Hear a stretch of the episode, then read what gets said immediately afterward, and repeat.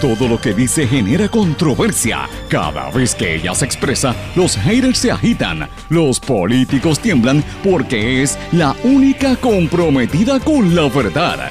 Periodista, bloguera, relacionista licenciada, analista de la noticia, escritora y le dicen la provocadora en las redes sociales. Y ahora comienza en blanco y negro con Sandra Rodríguez Coto.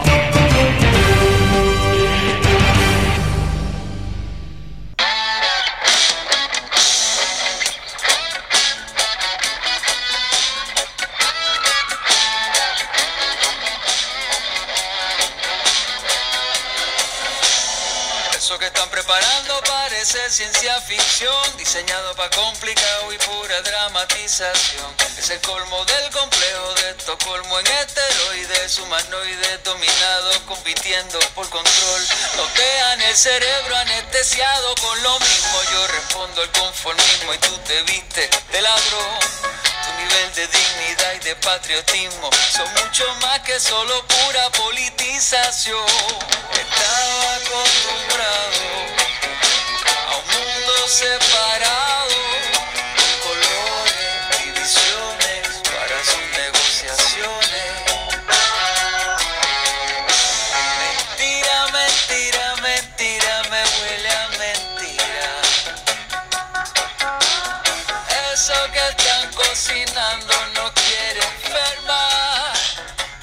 Bienvenidos a su programa en blanco y negro con Sandra. Señores, no se equivocó. Sí, este es el programa en blanco y negro con Sandra. Hoy es lunes 21 de octubre de 2019. Les saluda Sandra Rodríguez Coto y quise empezarlo con esa música porque esta semana promete ser más intensa que la semana pasada. Y esa canción es del el cantante puertorriqueño 7 que me lo envió el viernes pasado para que lo compartiera. Me dijo, tienes que, tienes que escucharla.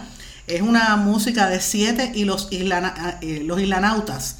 Se titula El llanto de la cacerola. Es el nuevo vídeo y me parece que ustedes tienen que escucharlo, señores. Es una, es una reflexión bien importante de la necesidad de que el pueblo se despierte, que la gente empiece a mirar lo que le dicen los políticos, lo que le dicen los medios y lo que dice la noticia para que usted llegue a sus propias conclusiones, para que no estemos tan divididos, porque a la hora de la verdad todos tenemos los mismos deseos y, a veces la politiquería es la que nos tiene divididos. Así que lo felicito, el, video está de lo más interesante, tiene una parte que es un rap eh, y está súper interesante el, el vídeo de 7. Y con esto empiezo el programa de esta semana, señores, que vengo con muchísimas informaciones, mucha noticia. Y hoy, desde la Casa Blanca, doña Miriam Ramírez de Ferrer nos habla precisamente de algo de lo que dice esa canción, de lo que es el Deep State de la corrupción. ¿Qué es el Deep State? Vamos a escuchar lo que nos explica doña Miriam en breve. Eso es lo que tiene a Puerto Rico sumido en la ruina. Y mientras tanto, el presidente de los Estados Unidos, Donald Trump, dice que ha cuidado mejor a Puerto Rico que ningún otro hombre. Él sigue insistiendo con ese tema, señores. Dice que, que es el mejor que ha trabajado con Puerto Rico eh, y que, ¿verdad? Él, él nos está aportando muchísimo dinero. Sin embargo, todavía no dicen nada de los miles de millones que nos deben de HOT porque los están reteniendo ilegalmente. Y mientras tanto, amigos, el Partido Nuevo Progresista ayer, ustedes saben que tuvo una actividad grandísima donde eh, aprobaron un voto para celebrar otro plebiscito criollo por la estadidad, ajeno yo creo que un poco a lo que de verdad está ocurriendo en Washington. Y de hecho, ese partido, el Partido Nuevo Progresista, acordó luchar por las peleas de gallos, que es una industria importante en Puerto Rico, una tradición histórica nuestra. Pero uno tiene que ponerlo en contexto, señores. Peleas de gallos versus la violencia que hay en las calles, la violencia doméstica, los casos de la emergencia que no se ha querido decretar por la violencia de género. Es más, los niños de educación especial. Pues bien, gracias. Miren cuáles son las prioridades. Además, amigos, hoy en este programa vamos a hacer un análisis en profundidad de lo que está ocurriendo a nivel global, lo que yo denomino el capitalismo criminal enmarcado en el caos que se está viviendo en todo el mundo, con las protestas que ustedes saben que comenzaron el verano aquí, han pasado por prácticamente todos los países, en Ecuador la semana pasada, en Barcelona, este fin de semana en Chile, ya dicen que hoy en Bolivia, ¿por qué el caos en todas las partes? Vamos a hablar de eso hoy en blanco y negro con Sandra por, por todas las emisoras que transmiten este programa a través de la red informativa Éxitos 1530 AM en Utuado, Adjunta, Sayuya y Arecibo, toda esa área. Cumbre 1470 AM y el 106.3 FM en Orocovis, toda la zona de la montaña del norte de Puerto Rico, el centro de la isla.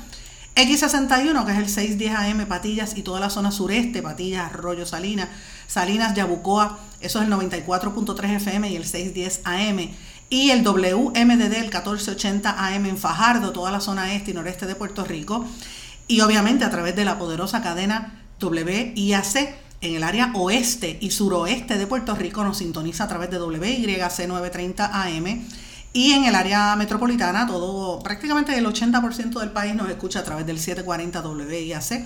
Y siempre le digo gracias por su sintonía, por los comentarios. Este fin de semana estuve conversando con mucha gente que nos está oyendo a través de distintas emisoras. Así que gracias por sus comentarios. Tuve una actividad familiar y vino mucha gente, se me acercó diciéndome que estaba escuchando el programa. Así que eh, nuevamente le doy las gracias. Pero bueno, quiero comenzar hablando con esto que el problema del presidente Donald Trump, que me parece que a mí es bien importante que lo estemos escuchando, porque son parte de las cosas que han estado, eh, ¿verdad?, últimamente en la palestra pública. El presidente de los Estados Unidos, Donald Trump, ha estado eh, diciendo que él sigue siendo el presidente que más ha aportado a Puerto Rico, el que más nos ha ayudado. Sin embargo, eh, la revista Newsweek está reclamando que hay millones de dólares, miles de millones, porque como dicen en inglés, billions, billions of dollars, que no están llegando para la reconstrucción de Puerto Rico. La gente está bien preocupada por ese tema. Eh, el dinero de HOT, todavía hay 19 millones que no se han entregado. Y la revista Newsweek, como dije, eh.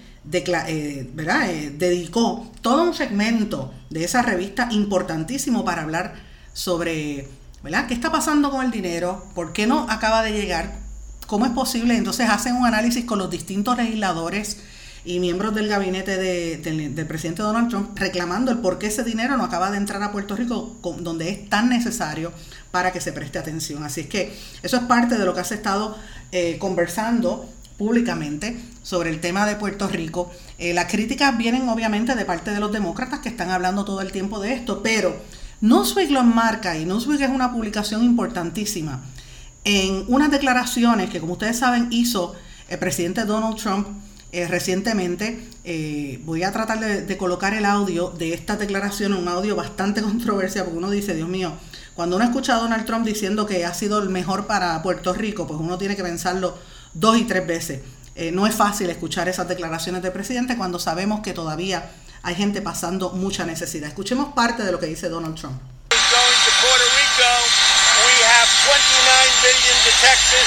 12 billion to Florida for uh, the hurricane.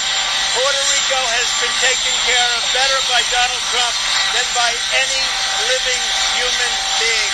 And I think the people of Puerto Rico understand it. But you do have a mayor of San Juan that frankly doesn't know what she's doing. And the governor, uh, they got to spend the money wisely. They don't know how to spend the money, and they're not spending it wisely. But I'm giving them more money than they've ever got, gotten. And frankly, the people of Puerto Rico, I really have a great relationship with them. And I think when it comes time, they really do appreciate it. Esas fueron las declaraciones que, hizo el presidente Donald Trump tratando de montarse en un helicóptero, así que usted escucha ese ruido atrás. Él se dirige a la prensa y le dice que, que, que, Puerto Rico se lleva bien con él, que él conoce muy bien a los puertorriqueños, que le aprecia a los puertorriqueños, pero que nosotros tenemos problemas con nuestros políticos. Eso es cierto, lo que él dice, eso, es verdad. Pero ahí él despotrica contra la alcaldesa de San Juan, Carmen Yulín Cruz, que dice que no sabe nada, que no tiene nada entre manos, y critica al gobierno central diciendo que tampoco entienden, no saben cómo manejar adecuadamente los fondos y que por eso es parte de nuestro problema. Y miren, él pues hace sus declaraciones, él dice que cuando pase, que, así, que él, es el que más dinero le ha dado en la historia a Puerto Rico y que el tiempo le va a dar la razón, que él quiere mucho a la gente de Puerto Rico, de hecho él dice que nos ha dado más que a la gente de Florida, lo cual no es correcto, es una información falsa, pero ciertamente él eh, mezcla la, falsedad con la con parte de verdad y la gente pues como que se confunde.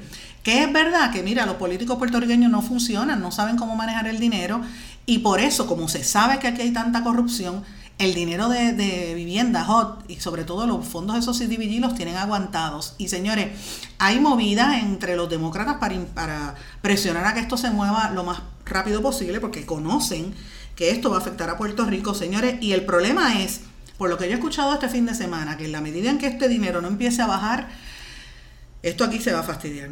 La gente va a seguir yéndose de la isla porque no hay trabajo, no hay manera de ganarse la vida en este país. Todo está aguantado, todo lo que es servicio, todo lo que es, eh, ¿verdad? Eh, empleo que no sea eh, de gobierno y el gobierno ya mismo va a empezar los recortes. Así que miren, esto es una situación bien, bien seria. y esto pues uno pensaría que los políticos van a venir con una reacción. El Partido Popular tuvo la semana pasada el, La, convención y francamente eso pasó sin pena ni gloria, ellos ahí están como medio callados. El PNP tuvo ayer una reunión de directorio donde anunciaron que la convención de los azules va a ser del primero al 3 de noviembre en Guayanilla. Y eh, van a hacer también un radio maratón. Pero miren lo que ellos dicen. Ellos aprobaron una moción que presentó la vicepresidenta Jennifer González para que en las próximas elecciones se vuelva a hacer otro plebiscito criollo, estadidad sí o no. La pregunta es, ¿eso va a tener validez con la realidad en que estamos, con el momento histórico en el que estamos viviendo, con una determinación ahí que viene del Tribunal Supremo? No sé. Eh, y eso, eso es pertinente con la crisis que hay. Entonces, miren otra cosa. Ellos hablan de apoyar al gobierno en los esfuerzos para unirse a las demandas contra la prohibición de peleas de gallos. ¿Ok? Eso es un sector importante de la economía que se han, han hecho un buen trabajo de cabildeo, pero la pregunta es, ¿dónde está el tema de la violencia? ¿Han dicho algo de la violencia? No, se han quedado callados en cuanto a ese tema y es preocupante, francamente para mí es preocupante que no toquen ese tema eh, y otros temas como lo que es la violencia intrafamiliar, la violencia doméstica, es más, el caso de los niños de educación especial, bien gracias, no dicen nada, entonces uno tiene que preguntarse cuáles son las prioridades de los partidos políticos, porque fíjense que menciona el popular primero y está igualito que el PNP.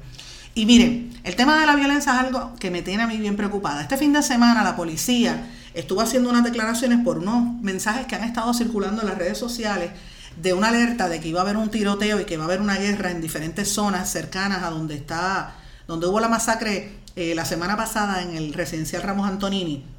Y dicen que hay que estar con mucho cuidado de todas esas zonas, eh, porque pues la, policía está diciendo que si usted tiene alguna información, que lo chotee, que lo diga, el 343-2020, que es importante, pero si usted pasa cerca de la zona de residenciales Berwin y Monteatillo, no pase que por allí va a haber guerra.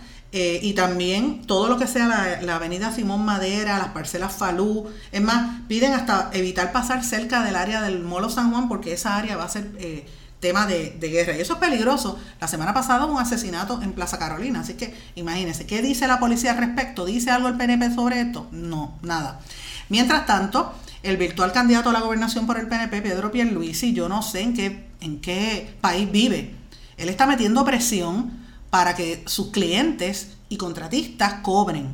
Él está hablando de, que de los casos de corrupción relacionados a María, que dice, él eh, hizo unas declaraciones diciendo que, que Puerto Rico debe recibir más dinero lo antes posible y que se tienen que pagar los fondos federales lo antes posible y que el problema en FEMA fue con, con empleados federales, lo cual es cierto. Lo que dice Pierluisi es cierto, no está, no está mintiendo.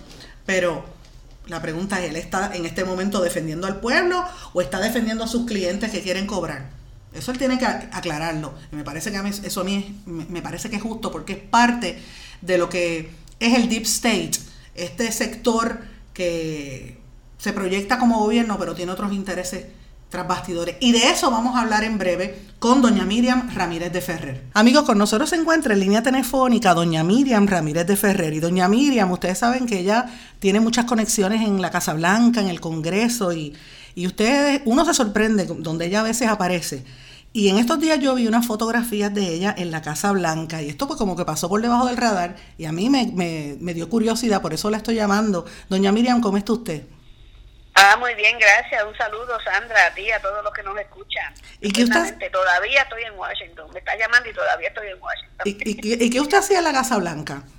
Bueno, mira, este, este viaje, yo hago mis viajecitos a, Washington esporádicamente y combino ver mis hijos, este, mis nietos y eso, lo combino siempre con hacer visitas al Congreso. Y en esta ocasión, me, la Casa Blanca me invitó a, a ver los jardines de la Casa Blanca, que precisamente es el lado de la Casa Blanca que yo no conocía más que de lejos. Este, así que eh, me, me, gustó mucho la idea de, que me invitaran a eso. Inclusive me llamaron, tuve que ir a recoger los, los boletos el viernes y luego el, el viernes mismo por la noche me dieron una llamada telefónica para estar segura que yo tenía mis boletos y que estaba todo en orden y me llevé una nieta eh, que está ya terminó sus estudios aquí en Washington y se ha quedado aquí trabajando y tuvimos la oportunidad de ver áreas de jardín que quedan mirando hacia el monumento de, de Washington que yo no conocía más que en fotografía, por ejemplo el jardín de la el Rose Garden que llaman, que Carter le gustaba mucho irse allí a leer la Biblia y donde por lo regular salen los presidentes cuando tienen algún evento así al aire libre, pues salen por ejemplo allí a un podio y hablan y, y hacen sus presentaciones. Fue una experiencia eh, muy agradable, tenían una banda de una de las de las ramas del ejército porque estaban uniformados, no estoy segura si sería del Navy o de la Marina, eh, que amenizó el evento y pues eh, fue una cosa muy, para mí muy, era muy, muy, muy simpática, pero muy agradable. Pero usted fue a, a reunirse con el presidente. No, el presidente no estaba allí este, en, esa, en esa actividad, no. O sea, Estaban lo, que están personas, pero no estaba el presidente allí en esa actividad. Lo que están, los que están especulando eso no es correcto. No, no es correcto. No, yo, o sea, yo no tengo razón alguna para para decir algo que no es correcto. O sea que no, el presidente no estaba allí en esa actividad. Doña Miriam, pero usted tiene unas conexiones en Estados Unidos que pocas personas tienen, sin necesariamente estar vinculada. Usted no tiene un puesto electivo ahora mismo, o sea, usted no es. Sí, bueno, mira, lo que sucede primero es que vengo con frecuencia. Segundo, yo sí tuve puestos bien importantes políticos. Por ejemplo, yo fui vicepresidenta del Partido Nuevo, yo fui National Committee Woman del Partido Republicano por muchos años. Este, yo fui fundé la las mujeres republicanas en Puerto Rico, este, pero también eh, no solamente a los a los electos con los cuales yo desarrollé la habilidad Espérate, parece que se nos acaba de caer la llamada telefónica desde Washington. Vamos a intentar nuevamente con doña Miriam Ramírez de Ferrer. Vamos a ver, aquí está. Doña Miriam, se fue un momento del aire. ¿Me escucha? No, que yo le, que yo le preguntaba a usted, fue que ese momento, de, momento se fue del aire, le preguntaba que si usted, eh, como usted ha tenido tantas conexiones, usted era amigo de la familia Bush, eh, y estuvo en el velorio de, Bush padre también, así que me, preguntaba si pues usted está haciendo las gestiones. Yo te digo algo, yo te digo algo, yo estoy, para mí, yo sigo mirando eso como casi como un sueño en esta parte de mi vida, porque para mí eh, tener el acceso que yo he tenido toda mi vida a la Casa Blanca fue algo que tiene que haber sido obra de Dios porque yo no tenía eh, los rangos, en un momento los rangos políticos, ni tenía las palas, ni tenía las amistades para estar en los lugares que yo he estado en los últimos 30 años. Este, la época de Reagan Bush, eh, donde a mí se me invitaban a todos los cócteles, la época de Bush cuando corrió para eh, presidente y ganó, fue presidente de los Estados Unidos. Eh, y yo me da una nostalgia grande cuando regreso allí a cualquier evento porque me tengo que pellizcar para decir si esto ocurrió y eso está ocurriendo todavía. Y hay mucha gente que ahora son los senior eh, personas que, que, vamos, como quien dice, que, que son los, las cabezas del gobierno por ejemplo, todavía Andy Carr, aunque está retirado, está, que Andy Carr yo lo conozco desde que es muchacho, que cuando desde por allá de los 80, este, yo ayudé a Jacoby en su campaña política cuando él corrió para presidente de los Estados Unidos. Fui a Nueva York a hacer campaña con Giuliani cuando corrió para alcalde de Nueva York.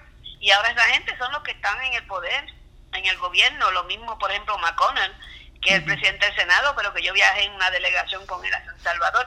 Así por el estilo, para no seguir repitiendo nombres, pues eh, la Casa Blanca pues ha formado parte de los lugares donde yo he frecuentado en estos años. Yo he ido a muchísimas fiestas de Navidad, muchísimos cócteles, he ido a cenas en la Casa Blanca. Y, pero lo que más grande me ha estado es que en realidad mis conexiones con la con la administración de Trump han sido este, diferentes porque no hice campaña cuando él corrió para presidente, no era mi candidato.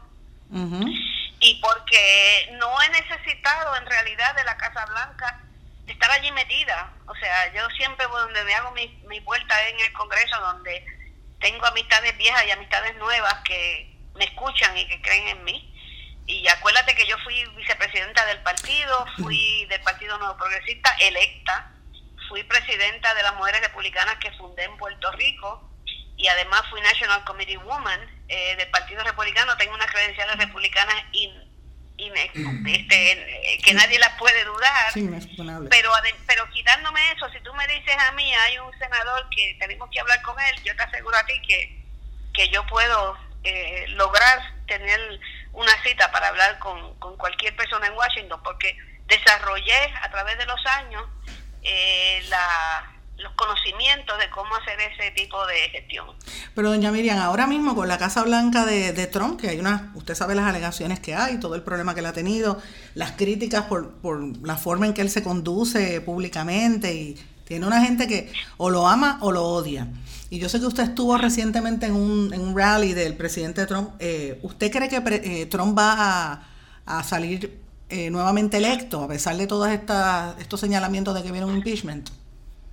Pues mira, yo tengo esperanza que salga electo porque la, los candidatos que están en el, sector demócrata, ninguno de ellos eh, están dentro de lo que es lo que yo entiendo que debe ser el gobierno. O sea, no estamos hablando ya de las personas que me caigan bien o mal o que hablen bien o mal, sino que la filosofía que ellos espaldan, el aborto y una serie de cosas no están dentro de lo que son mis principios, así que yo no votaría demócrata si no tuviera, vamos, aparte de lo de los republicanos.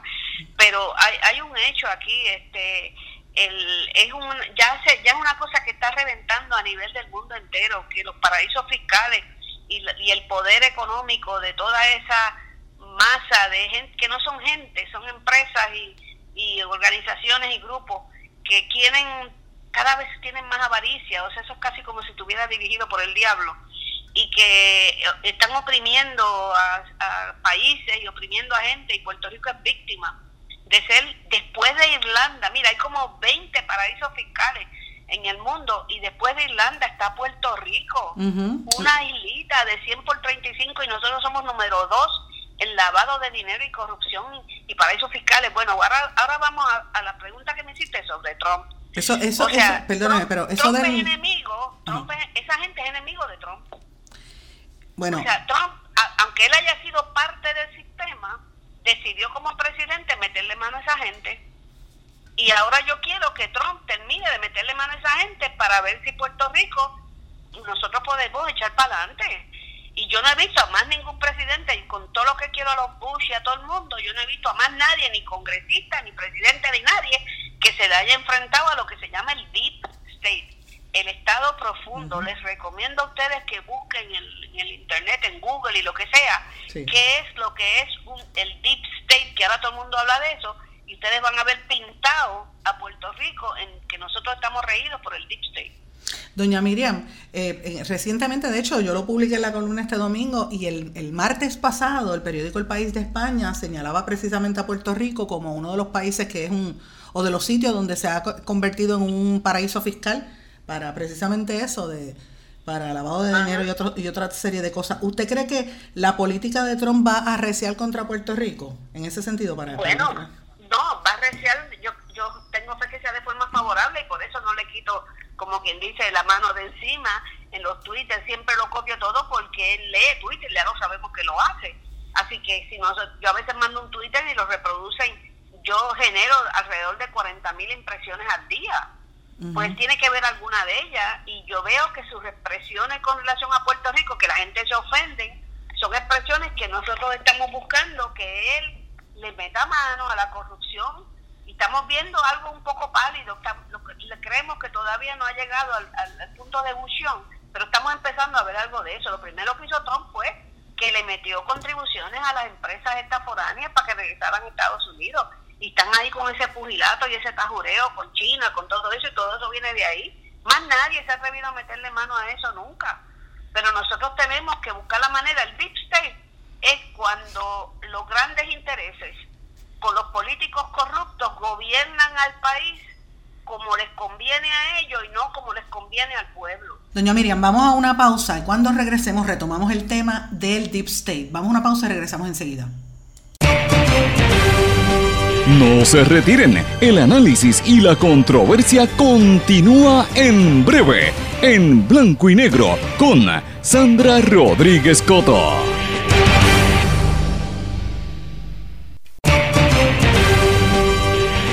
Y ya regresamos con el programa de la verdad, en blanco y negro, con Sandra Rodríguez Coto.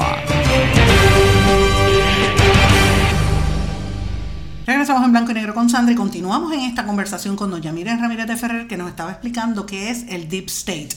Escuchemos. Pero nosotros tenemos que buscar la manera. El Deep State es cuando los grandes intereses con los políticos corruptos gobiernan al país como les conviene a ellos y no como les conviene al pueblo. Esa es la definición del Deep State y lo vas a ver en inglés. Y eso es lo que tenemos en la isla. Doña Miriam. En la isla lloran ante los ojos de Dios que pueda gente en Puerto Rico hacerse un millón de dólares al año dando consultoría, cuando que la isla está ahora mismo los, los pensionados. Yo soy pensionada del gobierno, yo vivo del gobierno y de, de, mi pensión del gobierno como médico y seguro social, que mi sueldo máximo de médico 6, el rango más alto como médico que tenía nadie en el departamento de salud, el rango más alto de médico 6, yo era médico 6, lo que cobraba eran 1.700 pesos al mes. ¿Qué, ¿Qué, tú te crees que es mi pensión? Uh -huh. Y entonces ahora yo yo sí sufro con la gente, las enfermeras que tenían que ponían bajo, que ponían en el sueldo de retiro, en el sueldo del gobierno, compraban un préstamo para comprar una casita y lo que les, a veces que lo que les quedaba semanalmente eran algo, quincenalmente eran como 100 o 200 pesos porque el resto estaba en hipotecas y en dinero prestado y en dinero de cosas. Uh -huh. O sea, yo no sé lo que está recibiendo esa gente hoy en día, pero yo sufro con los empleados del gobierno, con los empleados de salud, con las épocas que yo fui empleada por 35 años del gobierno, que ahora, después que se roban todo lo que les ha dado la gana y se han repartido todo lo que se les da la gana, cuando van a buscar chavos, todavía no le han pedido a UBS esos millones que se le, que se llevaron usando los chavos de retiro para pa invertirlos en bonos chatarra. Y no les han pedido ni un chavo, nadie ha pagado nada por eso, pero ahora penalizan al pueblo para que paguen las, las comelatas, como quien dice, que se han hecho los millonarios. Doña Miriam, pero ahí también... Yo soy rebelde, parezco comunista, Sandra, pero yo soy bien capitalista. Eso le iba a decir que, que, que usted, eh, el, lo que usted está diciendo va consono con lo que dice la gente que, que, reclama la auditoría de la deuda y la gente que dice que, que están en contra de la Junta de Control Fiscal por los conflictos de interés que hay ahí. Este, ¿Usted abogaría con Trump de, de, tenerlo de frente, que elimine la o que altere la... la, la bueno, yo lo que pasa es que la... No, mira, yo me amanecí las otras noches cuando estaba en el Supremo, Ajá. Este, en el reclamo que hubo en el Supremo, yo, pero claro, esos eran reclamos de grupos como la UTIER, etcétera, ¿verdad? Pero tocaba eh, la fibra de lo que a mí me interesa.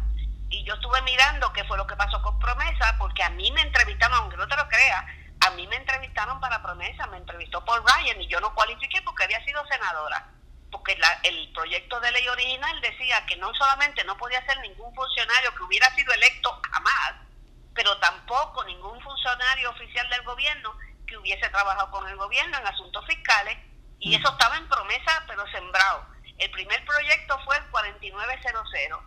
Eso sufrió cambios, cambios, cambios, cambios, hasta que llegó el momento al final que terminaron poniendo ahí a las mismas personas que tuvieron la responsabilidad cuando hubieron los desfalcos más grandes sobre los bonos, que fue José Ramón González en el Banco Gubernamental de Fomento, Carlos García en el mismo sitio, y después los otros que estaban, algunos de ellos ahí. Y ahora resulta que trajeron los genios para que fueran los de promesa. Y tienen un almacén de miles de abogados y consultores también ganando muchísima plata. ¿Qué es eso? Uh -huh. Es como, como un segundo gobierno, pagando un segundo gobierno a salario de... Bueno, Pierluisi es uno de los asesores de promesa. Y, y, posi posiblemente sea el candidato no, a la gobernación, doña Miriam.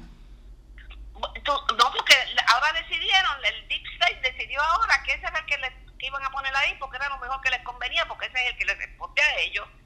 Y siempre o, analicen, son, son sillas musicales. Lo corrieron para gobernador, lo pusieron de comisionado residente, ahora lo vuelven a traer. Lo juramentaron a las 3 de la mañana en una cocina para que fuera gobernador. ¿Dónde está el pueblo ahí? ¿Dónde está la voz del pueblo ahí? ¿Qué es eso? ¿Cómo, cómo? Yo no puedo imaginarme eso. Yo, a mí me dan hasta ganas de llorar. Por eso es que eso, eso es lo que a mí me tiene viva, te lo digo de verdad. Si yo podía estar ya disfrutando, yo soy viuda hace veintipico de años ya, yo soy hija única, mis papás murieron, yo saqué a mis hijos de Puerto Rico porque yo no, yo no podía verlos a ellos tener que pasar por todo esto. Y podría estar pasándome un mes en cada una de las casas y me daría para estar todo el año con los nietos. Pero yo no me puedo despegar de Puerto Rico y a veces le digo a Dios, tú me has echado esto a mí encima, yo no sé qué hacer todos los días, todos los días. ¿Por qué tú te crees que yo me camino, salgo de un metro, porque lo mío no es en limusina, ni es en hoteles. usted, usted no, usted no va con guardaespaldas. Usted, Ah, no, usted no va con guardaespaldas cuando va a Washington. Yo, yo, yo no, quisiera cogerle un video. Mira, yo conseguí una tarjeta de vieja del metro y pago la mitad en el subway. Y yo cojo el subway para llegar allá al, al, al Congreso y entonces pues caminamos un poco para llegar a la Casa Blanca porque los más metros más cercanos están un poquito más lejos, ¿verdad? Y a veces me canso y a veces me pongo a pensar, Dios mío, tú me has tirado esto a mí, que como tú sabes, eh, ¿qué, qué obligación tú me has tirado a mí en la vida, que yo estoy luchando por una cosa que no tiene para mí ninguna, tú sabes, ningún alivio, ningún alivio. Sí, pues, Buscando silpas con los congresistas para... Pero, pero tú sabes, ya yo pasé la etapa esa de ir a hablar con un congresista, queremos esta idea, me hace gracia, viene en grupito. Y van donde un congresista, queremos esta idea, queremos que haga esta idea. Eso no funciona así. Eso tú tienes que traer un proyecto escrito y conseguir que alguien te lo represente, que por cierto, el proyecto de José Serrano es, es una joya, es una joya. Estoy pendiente a eso. Es una joya, porque resulta cuando tú presentas un proyecto, un poquito de educación, cuando tú presentas un, proyecto aislado en el Congreso, para tú lograr que coja seriedad y que lo lleven a comité, no solamente tiene que tener muchas palas y muchas cosas caminando por detrás de la, de la puerta, sino que tienes que tener por lo menos, son 435 en la cama, tienes que tener por lo menos casi 200 que te estén filmando de co-sponsor. Y casi todos los proyectos, por ejemplo, que ha presentado Jennifer, tiene 6, tiene 7, por eso es que yo me quedo callada, por cortesía. Pero cuando tú tienes un proyecto y tú no logras que, que por lo menos 100 personas, o 150 o 200 personas te lo respalden, tú sabes que no vas para ningún lado. Doña Miriam, Tú y sabes, pues, yo estaba por decirle a usted el otro día que como le he escuchado tantos años con esto mismo, eh, yo recuerdo cuando, por ejemplo, el gobierno de los 90 y en el año 2000 tenía cre- creció enormemente las oficinas de fomento para ayudar a, al que era comisionado residente en esas gestiones. Y ahora vinieron, las eliminaron, pero poco a poco la- las están volviendo a, a, a- a crear con esto de Invest Puerto Rico. O sea, es como que volver a crear ese, esa estructura. es el Deep State, es el Es- Deep State. es el Deep y quienes State. mandan en realidad son los, los consultores, pero mira, te coge el caso de Charlie Black, los consultores Sí. son los que se están llevando los millones y todos los que viven de eso. Pero Así la es. función de ellos es mantener al pueblo en las condiciones que está. Doña Miriam, y por Y último, esa- le iba a hacer una pregunta, y, y- y brevemente, como usted ha viajado y, y ha vivido en tantas partes en el mundo, ¿verdad? Usted conoce lo que está pasando en todo el mundo. Fíjese que yo he estado viendo en estos días eh, una tendencia, en el verano aquí hubo unas protestas enormes y de ahí por abajo han estado ocurriendo cosas parecidas en todos los países, en América Latina y en... e eh, ahora mismo en Chile, este fin de semana fue una cosa terrible, una protesta por el por la cuestión del metro, en Barcelona, este también por la independencia que ellos quieren lograr allá en Cataluña. Eh, ¿Qué a usted le parece eso? Porque está pasando yo, en yo he visto Argentina, muchas protestas antes de la que vi En Ecuador. de la que nos tuvimos en Puerto Rico. Sí, he visto muchas protestas. Y yo estudié medicina en España y estudié parte de la premédica en Barcelona. La medicina la estudié en Madrid y yo me fui de Madrid cuando estaba, o sea, terminé mi carrera justo cuando los estudiantes se tiraban por las calles y formaban unos revoluciones increíbles. Inclusive yo a veces que estaba caminando para la universidad y me cobijaba porque venían a caballo los, eh, los la policía, que Ujú. le decían los grises o las boinas rojas, no sé qué, y traían como si fueran unas mangueras con agua con pintura y entonces rociaban a todos los estudiantes y cuando se fueran iban a correr por las calles a esconderse a los que estaban en la marcha los cogían por la tinta por las calles imagínate. yo nunca había visto eso sí eran como mangas con, con pintura una pintura que, que manchaba la ropa este pero eh, el pueblo se tiene que apoderar. Nosotros estamos pasando quizás lo que pasó a Europa antes del tuyo nacer. Eh, cuando el- el- los pueblos en Francia, la Revolución Francesa, este, se la, la, la rusa, la Revolución Rusa, eh, el pueblo llegó un momento que decía yo no puedo más y se tiraron a la calle a acabar con estos regímenes que eran, tú sabes, totalmente abusivos con los seres humanos. Lo que pasa es que yo no creo que nosotros vamos a llegar a esos extremos de cortar cabeza y hacer esas cosas que hacía esa gente en esa época, porque tenemos otras armas. desarrollamos la arma del voto. Y esa es la mía, que tú me ves a mí, que en, mi, en mis escritos, yo digo que yo me siento con la misión de apoderar al pueblo. Cuando el pueblo se apodere y deje de estar regalándole el voto al partido por colores o porque el nene tiene un trabajito en el partido o porque yo desde el vientre de mi madre soy colorado, soy verde o soy del color que sea, el, entonces el candidato va a empezar a buscar el voto con su gente y no simplemente la gente tratar de estar de buena con el candidato para conseguir algún favor eh, en, en, el país donde yo, aunque hacen protestas aquí como quiera, aquí hacen una protesta, pero bueno, aquí se le paran de frente al presidente y le salen gritando. En Puerto Rico nadie se atreve a hacer eso. Una vez un, pobre infeliz le tiró con algo. Un huevo. Un hombre de que yo conocí en Fajardo, a, a, a Rosselló o a no sé A Fortuño le tiraron con un huevo. ¿ah? a, a Fortuño que le tiraron con un huevo. Ajá, y lo metieron preso. Sin embargo, cuando Bush padre vino y caminó por Plaza Las Américas, que estaba corriendo para presidente de los Estados Unidos, vino uno y le explotó tres huevos en el pecho así con las manos y él no le quiso formular cargo. Así es. Para que, tú veas para que tú veas el contraste. Pero el pueblo se tiene que apoderar.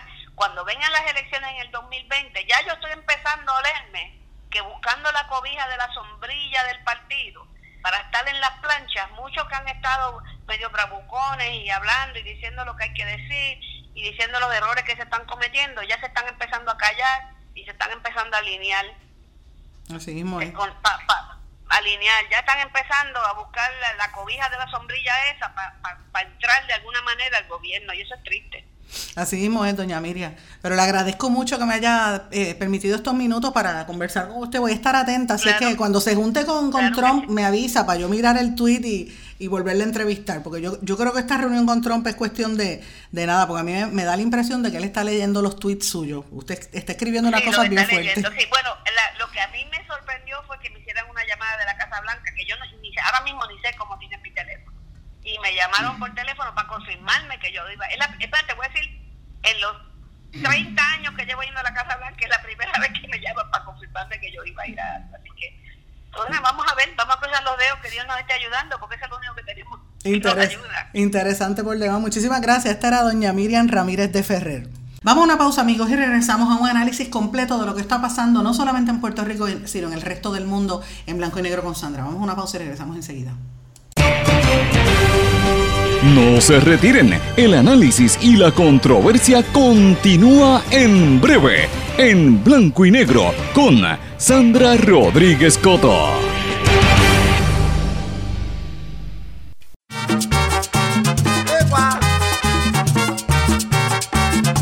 Si estás buscando un seguro que te responda, si estás buscando un seguro que te responda, yo quiero poingar un seguro obligatorio 18 centros de servicio en toda la isla. Disponible 24-7 por teléfono, aplicación móvil e internet. Por eso yo, Piru, lo digo. Yo quiero poner tu seguro obligatorio.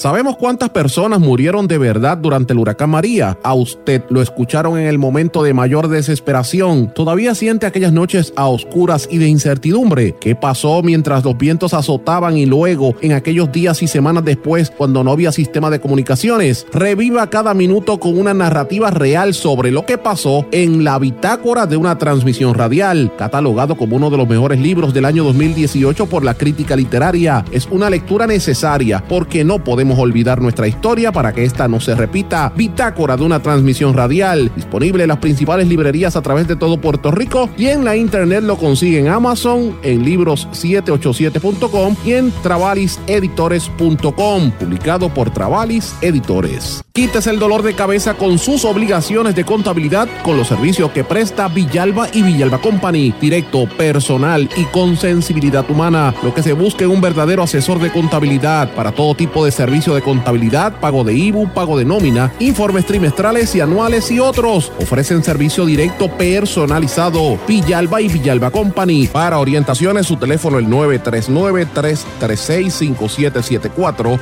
939-336-5774.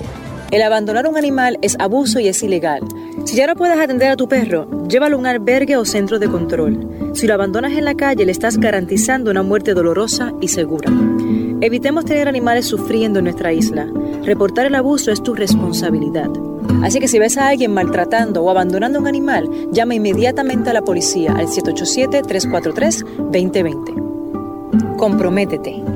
Tener una buena reputación toma esfuerzo, dedicación y tiempo. Si la reputación de su negocio, empresa o institución sin fines de lucro está siendo expuesta de forma negativa ante la opinión pública, tanto en los medios masivos como en las redes sociales, usted necesita un experto en manejo de crisis. Joy PR es una empresa especializada en este campo. Para mayor información, comuníquese con el 787-299-7303, 299-7303. Joy una empresa especializada en manejo de crisis. Aspira de Puerto Rico celebra 50 años educando y transformando a Puerto Rico. Lo ha logrado potenciando las circunstancias educativas y sociales que rodean a miles de jóvenes que viven en la pobreza, a veteranos y a poblaciones en alto riesgo. Para información sobre las actividades del 50 aniversario de Aspira de Puerto Rico y sus servicios, llame al 787-641-1985. También puede acceder a www.facebook.com diagonal Aspira de Puerto Rico. Y ya regresamos con el programa de la verdad en blanco y negro con Sandra Rodríguez Coto.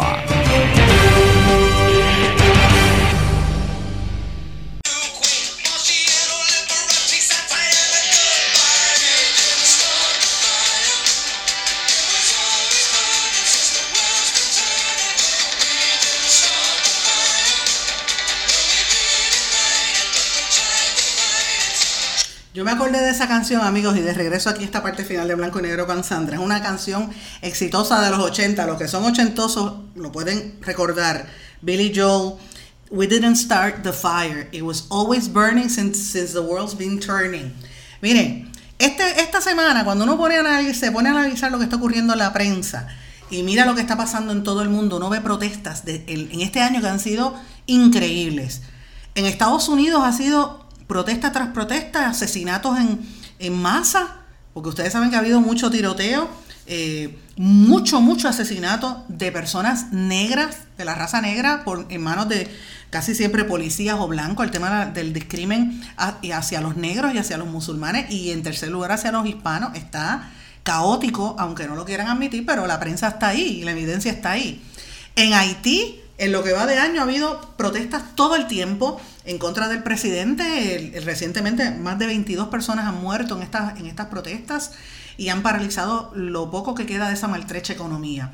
En Venezuela, ya ustedes saben lo que ha pasado, por desgracia, un país tan rico. Nosotros hemos tenido en este espacio a la compañera periodista Elizabeth Hostos, pero todos tenemos que ver lo que está ocurriendo allí, gente pasando mucha, mucha hambre y necesidad, protestas multitudinarias y miren, en caos. Brasil, después del fuego eh, y, y del daño ambiental que ha habido allí, las protestas multitudinarias en contra del presidente Bolsonaro y el hecho de que los indígenas se han salido a defenderse, las minorías ya dijeron basta ya, no puedo más y empezaron a defenderse. En Hong Kong, en contra de lo que está ocurriendo, eh, ¿verdad? Que ya Hong Kong va a pasar a ser parte de China y allí están matando gente. Primero las protestas fueron pacíficas, pero ya se están tornando violentas. Luego en el verano, amigos, aquí en Puerto Rico, ustedes recordarán que provocó la primera vez en la historia que en 15 días, en- bueno, en dos semanas, sacaron al, al, al gobernador eh, Ricardo Rosselló tuvo que renunciar por la presión pública, aunque esté por ahí tras bastidores mandando, como hemos corroborado en este espacio, pero se fue. Eh, de ahí en adelante, es- esto ha seguido, señores. Perú, ustedes saben lo que ocurrió en Perú. Las mismas eh, protestas terribles. En Ecuador, la semana pasada, que lo estuvimos eh, diseminando aquí, fueron los indígenas quienes vinieron a salir en defensa de, su, en contra de las políticas del presidente que quería aprobar un plan que había sido designado, acordado con el Fondo Monetario Internacional y ellos pues veían que les iba a encarecer el combustible. En Uruguay está la misma situación, en Argentina por la cuestión económica, en Colombia hay mucha preocupación, de hecho en Colombia también ha habido a, eh, principio de año eh, y hace unos meses, ustedes recordarán que se levantaron de la negociación una facción de la FARC eh, para moverse detrás del tema este de, de- volver a la guerrilla y rompieron las conversaciones de paz después de tantos meses y años que estuvieron en eso.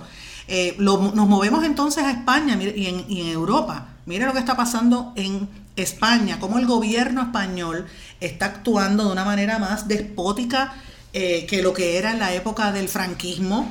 De hecho, la prensa española es como si no existiera lo que está pasando en Barcelona. Eh, han metido en conjunto 100 años de cárcel a los opositores, a la gente que quiere la independencia para Cataluña. Y ustedes han visto cómo se ha paralizado todo el sector, de, particularmente Barcelona. Eh, terribles fuegos y una serie de situaciones. Pasamos este fin de semana a Chile y lo mismo. En Chile la gente se molestó porque aumentaron el precio de los, de los, eh, de los trenes del subterráneo y hubo protestas multitudinarias. Bueno, la gente hasta quemaron edificios, quemaron también eh, trenes y el presidente tuvo que claudicar.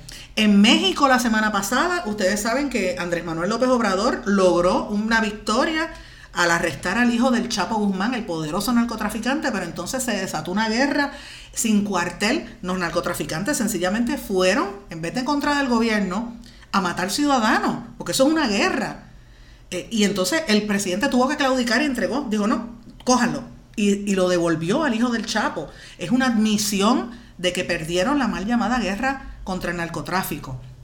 Mire lo que está ocurriendo en Bolivia, donde hay unas elecciones, señores, y aquí al ladito, que no, lo quieren mencionar, pero en este espacio ustedes saben que lo hemos dicho, República Dominicana está así de que empiece una protesta grande, porque eh, con la situación que hay con el PLD y los llamados que ha habido de que hay eh, vicios de corrupción eh, y, de, y de fraude en las últimas primarias, pues mire, la situación se está poniendo cada día más caliente. Así que, señores, este fuego, por decirlo así, ha estado, eh, disculpen, ha estado quemándose por, como quien dice, en los últimos años. Y esta situación se está dando en todo el mundo. Yo me pregunto si es que el cambio climático está afectando las temperaturas políticas. ¿Será eso? Porque la gente está en la calle, la gente está descontenta. Fíjense, en Chile, por ejemplo, parte del, del, problema es eh, el aumento en el gas, agua, luz y la, y la boleta mensual.